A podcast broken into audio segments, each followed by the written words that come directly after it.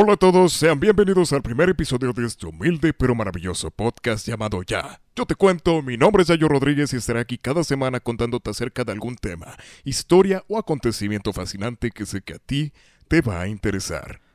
Y ya sé lo que están pensando. ¿A quién se le ocurre comenzar un podcast en medio de una pandemia global y de una interminable cuarentena?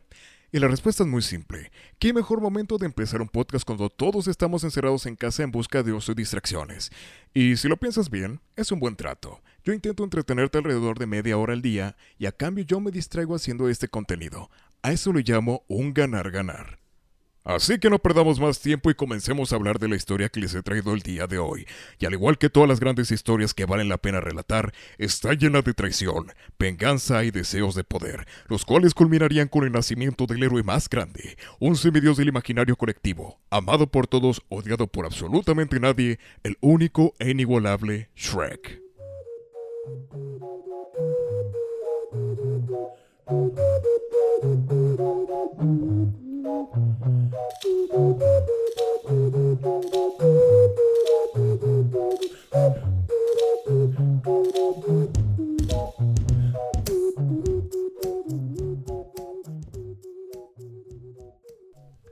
Pero antes de hablar del logro favorito de todos, hay que viajar varios años en el pasado para conocer a una de las personas responsables de la creación de uno de los personajes más queridos por todo el mundo. Si a usted no le suena el nombre de Jeffrey Katzenberg, no lo culpo, pues seguramente su vida diaria y laboral van enfocados en otros aspectos muy alejados de la industria del entretenimiento. Pero si en cambio tú que me escuchas eres amante del cine y específicamente de la animación y nunca has escuchado sobre este hombre, lamento decirte que te falta mucho por aprender. Jeffrey Katzenberg nació en la ciudad de Nueva York un 21 de diciembre de 1950.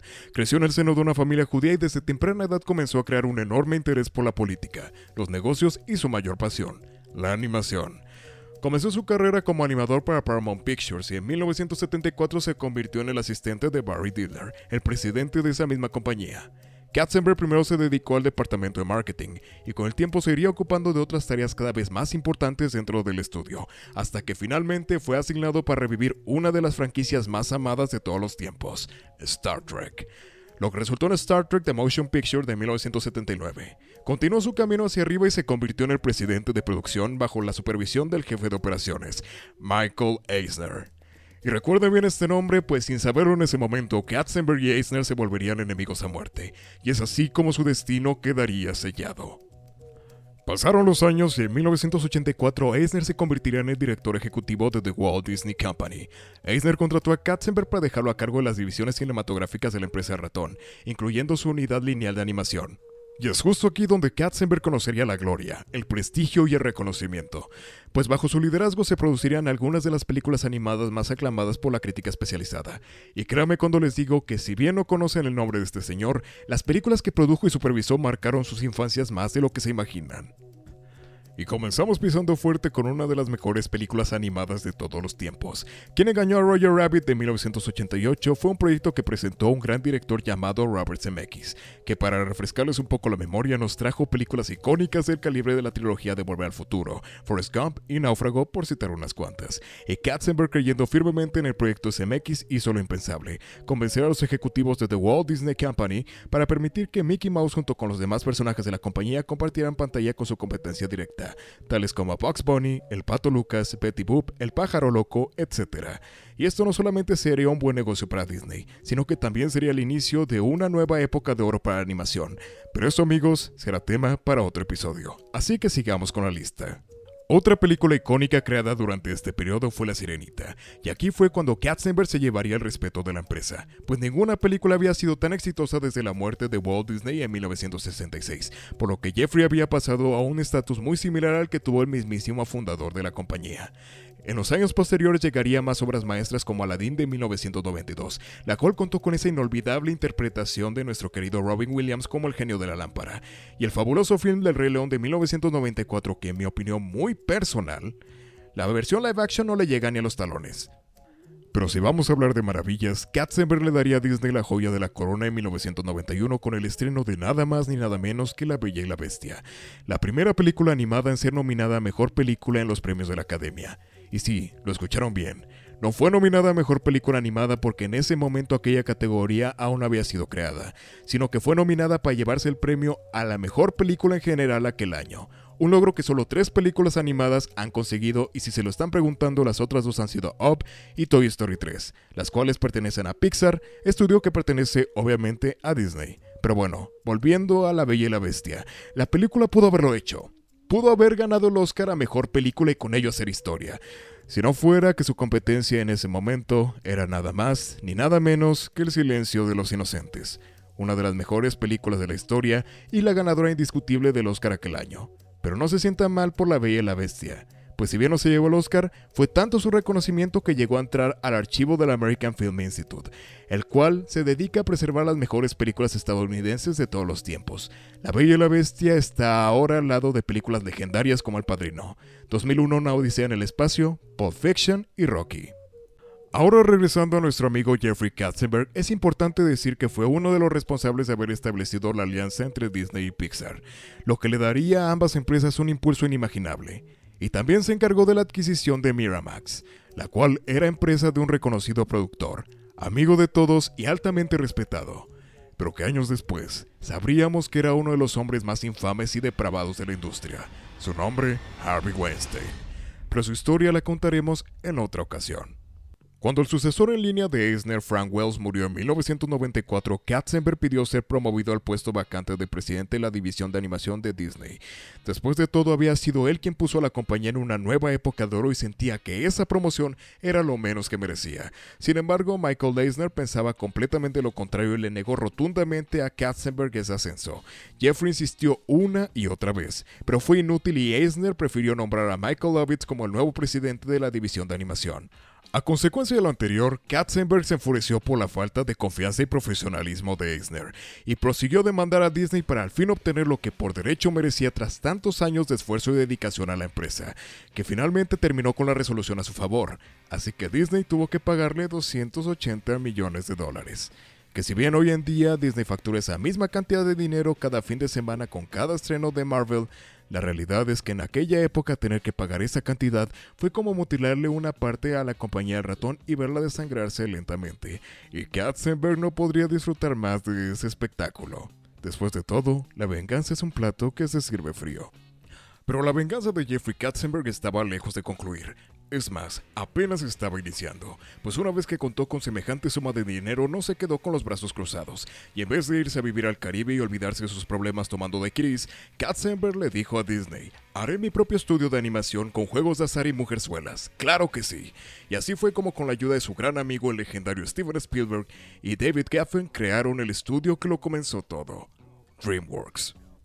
Katzenberg asumió su rol como presidente y productor de la división de animación, y así fue como DreamWorks estrenó en 1998 su primera producción, El Príncipe de Egipto, y en el 2000 sacó dos películas ese mismo año, Joseph el Rey de los Sueños y la icónica Camino al Dorado. Todas fueron bien recibidas por la crítica, y si bien no fueron los mayores éxitos comerciales, eran suficientes como para que DreamWorks siguiera adelante. Y es justo aquí cuando entramos de lleno al tema que nos reúne el día de hoy.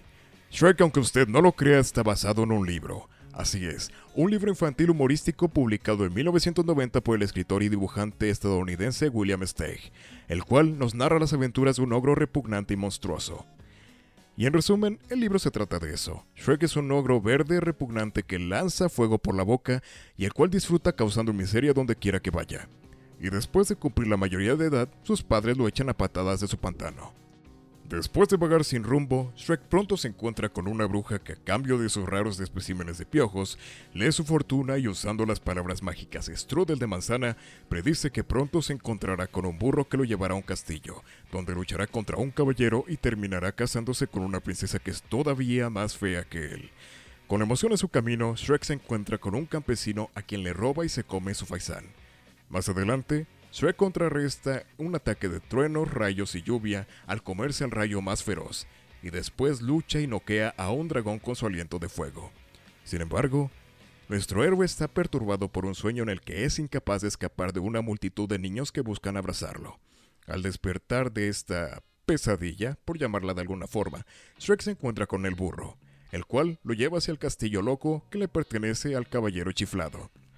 El caballero chiflado se ofende de la intromisión de Shrek en su castillo e intenta atacarlo, a lo que Shrek responde con una explosión de fuego que lo envía al foso. Al entrar en el castillo, Shrek al principio está aterrorizado al estar rodeado de un ejército de criaturas igualmente horribles a él, pero recupera su determinación al descubrir que está en el Salón de los Espejos. Finalmente se encuentra con la princesa, mutuamente heridos por su fealdad compartida, se casan y viven horriblemente para siempre, asustando a todos los que cayeron en conflicto con ellos. Y así como lo acaban de escuchar, el libro y la película comparten parecidos en la trama, pero a la vez son completamente diferentes. Pero es importante que sepan esto, porque de aquí nace la relación entre el cuento de Steg y DreamWorks. Pues resulta que en 1995 el productor John H. Williams compró este peculiar libro a sus hijos, y un día decidió llevarlo al estudio, Rápidamente el extraño cuento infantil llamó la atención de Katzenberg y el estudio decidió convertirlo en una película. Relatando cómo fue la inspiración de hacer la película, Williams dijo, cada acuerdo de desarrollo comienza con una presentación, y mi presentación provino de mis hijos que estaban apenas cursando el preescolar. En nuestra segunda lectura de Shrek, mi hijo mayor comenzó a citar grandes segmentos del libro fingiendo que podía leerlos. En ese momento pensé que Shrek era escandaloso, irreverente, iconoplasta, asqueroso y muy, muy divertido. Era un gran personaje de cine en busca de su propia película. Después de comprar los derechos de la película, Katzenberg la puso rápidamente en desarrollo en noviembre de 1995, poniendo al director Andrew Adamson a cargo del proyecto. Al principio de la producción, Adamson tuvo una discusión con Katzenberg sobre cuánto debería traer la película a los adultos. Katzenberg quería ambas audiencias y consideraba que algunas de las ideas de Adamson, como agregar bromas sexuales y usar música de bandas hard rock como Guns N' Roses para la banda sonora, sería algo que traería muchos problemas con la clasificación de edad que manejaba la industria fílmica de los Estados Unidos. Adamson, al sentir la presión de tener que acarrear él solo la dirección del proyecto, decidió unirse al director Kelly y Adam Asbury para codirigir la película en 1997. Sin embargo, Asbury se fue un año después para trabajar en la película Spirit, El Corcel Indomable, y fue reemplazado por Vicky Jensen. Tanto Adamson como Jensen decidieron trabajar en la película a la mitad, para que el equipo al menos pudiera saber a quién acudir con preguntas detalladas y específicas sobre las secuencias de la película. Ambos terminamos haciendo mucho de todo, dijo Adamson. Ambos somos fanáticos del control y los dos queríamos hacerlo todo. Finalmente se comenzó a diseñar a los personajes, y en el caso de Shrek se buscaba darle una apariencia intimidante e imponente, pero que a la vez fuera agradable y empática para el espectador, muy alejado de cómo se veía originalmente en el libro. Se barajaron muchos diseños, entre ellos uno muy influenciado por la apariencia del actor y comediante Chris Farley, quien de hecho fue la primera opción para interpretar a Shrek e incluso ya había grabado casi todos los diálogos para el personaje, pero desafortunadamente murió antes de completar el proyecto. Esto a causa de una sobredosis de cocaína y morfina, una combinación conocida en el bajo mundo como speedball. Aunque también hay gente que cree firmemente que su muerte fue causada por algo más, algo paranormal. Pues en ese año 1997 Farley había mostrado gran interés en interpretar un papel muy singular, y este era sobre un esquimal llamado Atuk, el cual es el protagonista de la novela El incomparable Atuk, que en ese momento se deseaba adaptar a la pantalla grande. Sin embargo, actualmente Atuk es conocido como uno de los proyectos cinematográficos más malditos que existen, pues a todos los actores a quienes se les ofreció el papel principal y aceptaron, murieron de forma repentina, pues antes de Farley, John Belushi y John Candy aceptaron con gusto interpretar al simpático esquimal, y los tres fallecieron antes de que la película entrara a producción. Pero eso es tema para otra ocasión. Vaya, ya son tres temas interesantes que surgen en el primer episodio. Ojalá realmente pueda contarles sobre ellos después. Bueno, sigamos que esto se puso un poco oscuro. Después de tener que rediseñar a Shrek posterior a la inesperada muerte de Farley, surgió el diseño que todos conocemos. Sin embargo, no queda muy claro de qué manera se llegó a él. Y existe el rumor no confirmado pero si bien fundamentado de que DreamWorks decidió basar el aspecto físico de nuestro querido ogro en el de una persona de la vida real. Su nombre, Maurice Tillet.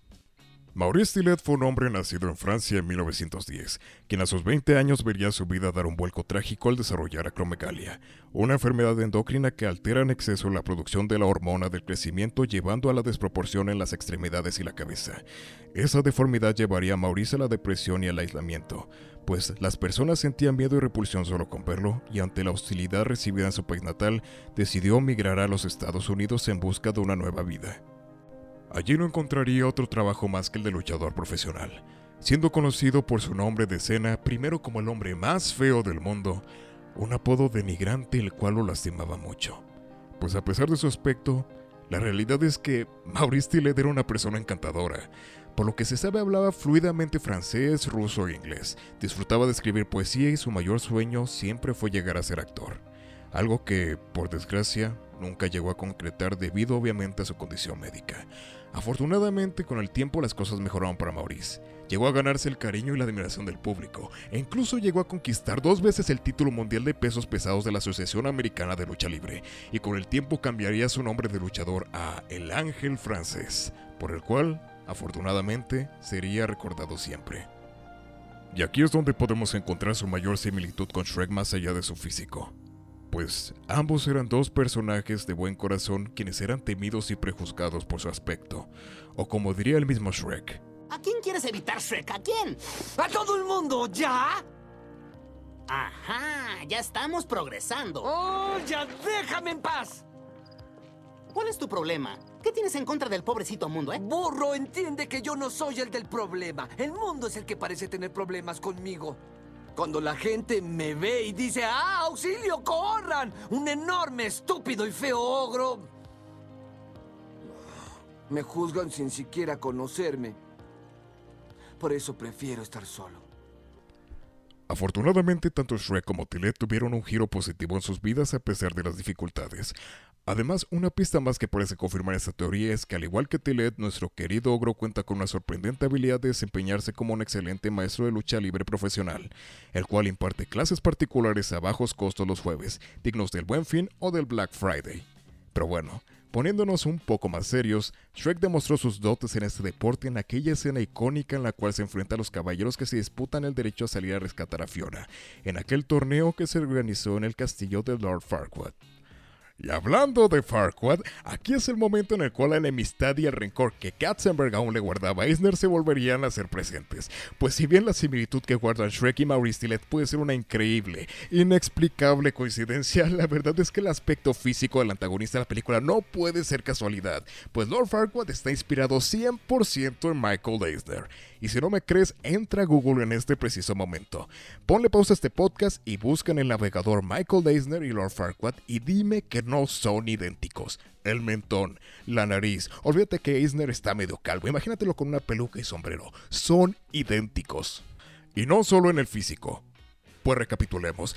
Farquaad es un gobernante egoísta cuyo único propósito es aspirar a ser rey, y esa es la razón principal por la cual decide casarse con Fiona, y ni siquiera él se digna ir él mismo por ella. No, manda a alguien más que lo haga y él solo espera a aquel héroe que traga a su princesa, la cual le dará su corona y todos lo alabarán a él como rey. Y aquí es cuando te recuerdo. ¿Quién más estaba a cargo de un imperio el cual utilizaba personajes de cuentos de hadas y especialmente princesas para conseguir más fama e ingresos? Así es, Michael Eisner. Y vamos a ponerle más a la herida.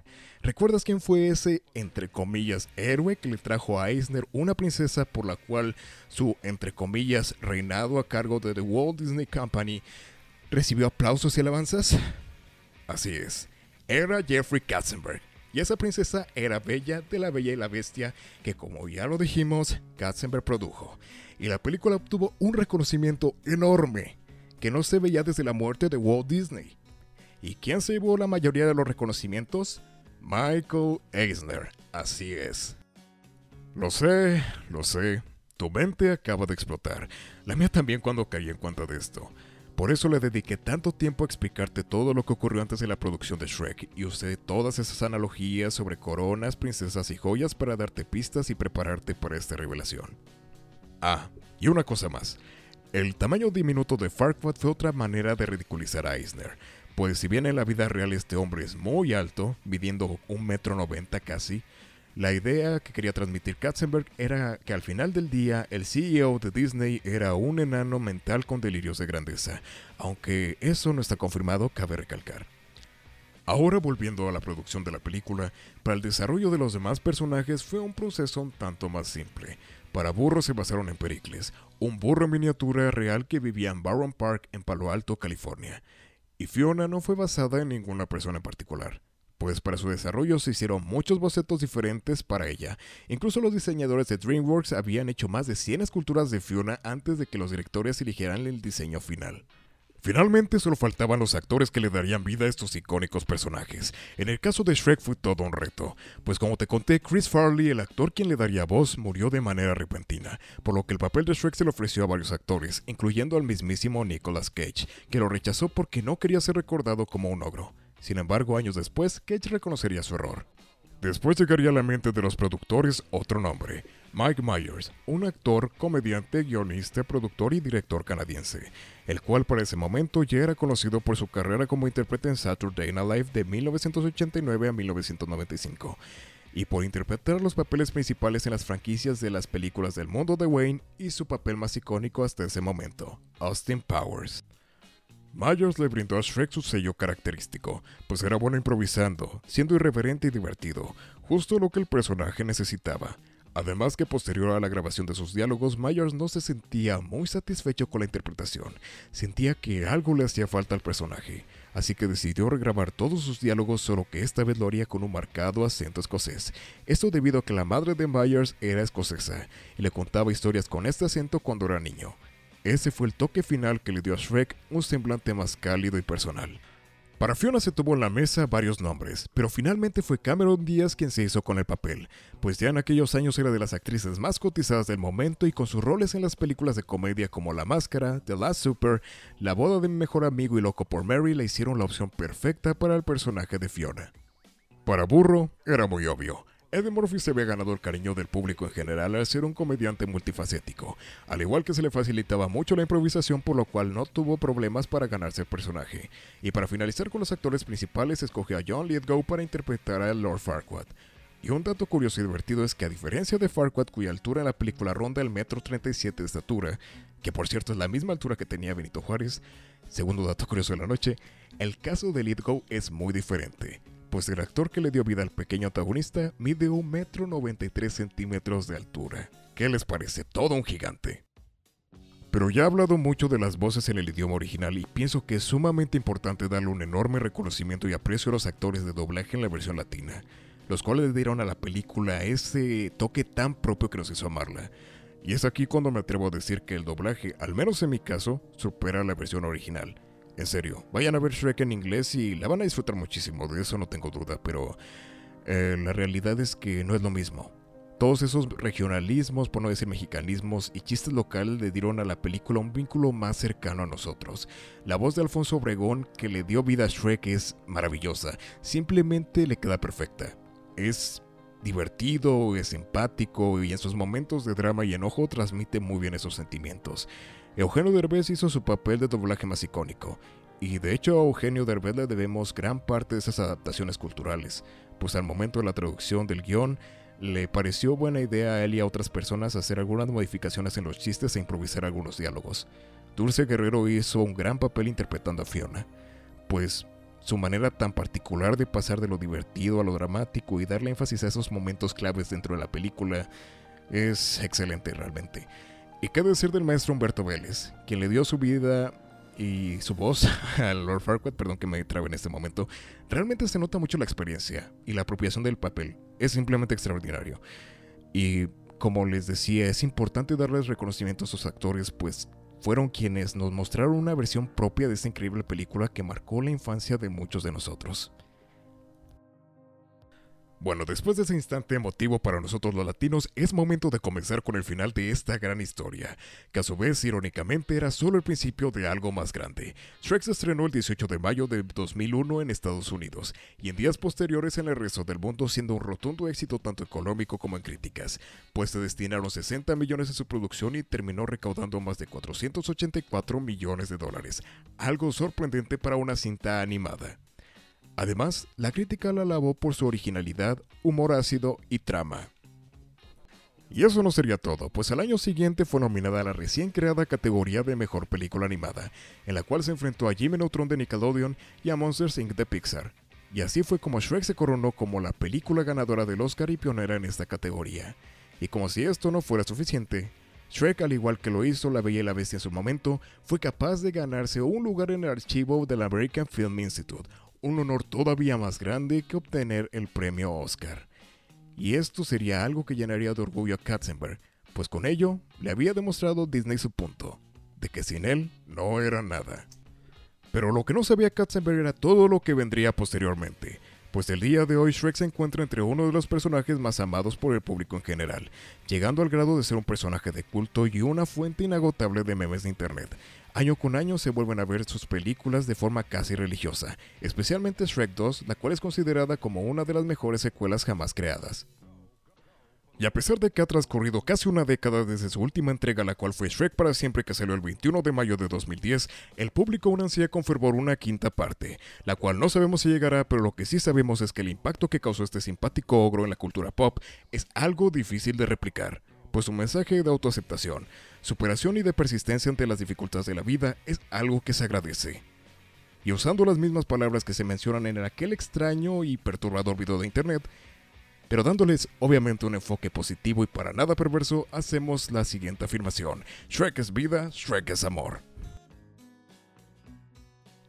Y esta fue la historia del origen de Shrek, una de las mejores películas de animación de la historia, nacida a partir de la venganza y el rencor, las cuales, sin embargo, fueron utilizadas de forma propositiva para poder crear esta joya. Espero que hayan disfrutado de este pequeño podcast, el cual hice con mucho cariño y paciencia. Y recuerden que si les gustó, por favor compártanlo con sus amigos, conocidos y familiares. Y si se pueden dar una vuelta por mi Instagram, el cual es yayo-rdz, y el Instagram oficial del podcast, el cual es yayo te cuento todo junto y con minúsculas, se los agradecería mucho. Pues espero poder subir más episodios a lo largo de la cuarentena para que de esta forma ustedes y yo podamos mantener la mente ocupada, aunque sea un momento. Cuídense mucho, yo soy Yayo Rodríguez y nos escuchamos en una próxima emisión.